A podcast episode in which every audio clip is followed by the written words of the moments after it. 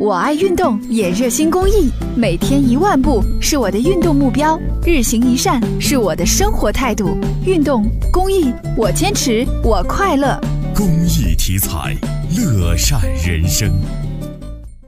在第六届广播之星大赛决赛现场，中国传媒大学教授、博士生导师王宇还就移动互联时代媒体融合发表真知灼见。在下午举行的郑州人民广播电台第六届广播之星大赛上，中国传媒大学教授、博士生导师王宇对参赛选手们的表现进行了现场点评。他认为，选手们除了有对广播的热情和激情之外，还有对于受众的一份温暖。发现节目中间呢，有很多很温暖人心的细节和环节。我希望就是能在日常的广播节目中间呢，也能把这些好的地方呢坚持下去。王宇教授是教育部新世纪优秀人才支持计划入选者，广播电视理论十佳百优人才，国际新闻传播协会会员，在新闻传播领域有很深的造诣。他认为，郑州人民广播电台作作为一个传统媒体，也已在媒体融合方面迈出了一步，做到了多媒体端输出。他建议，既然我们是多媒体端输出了，那你在做节目的同时，要稍微有一点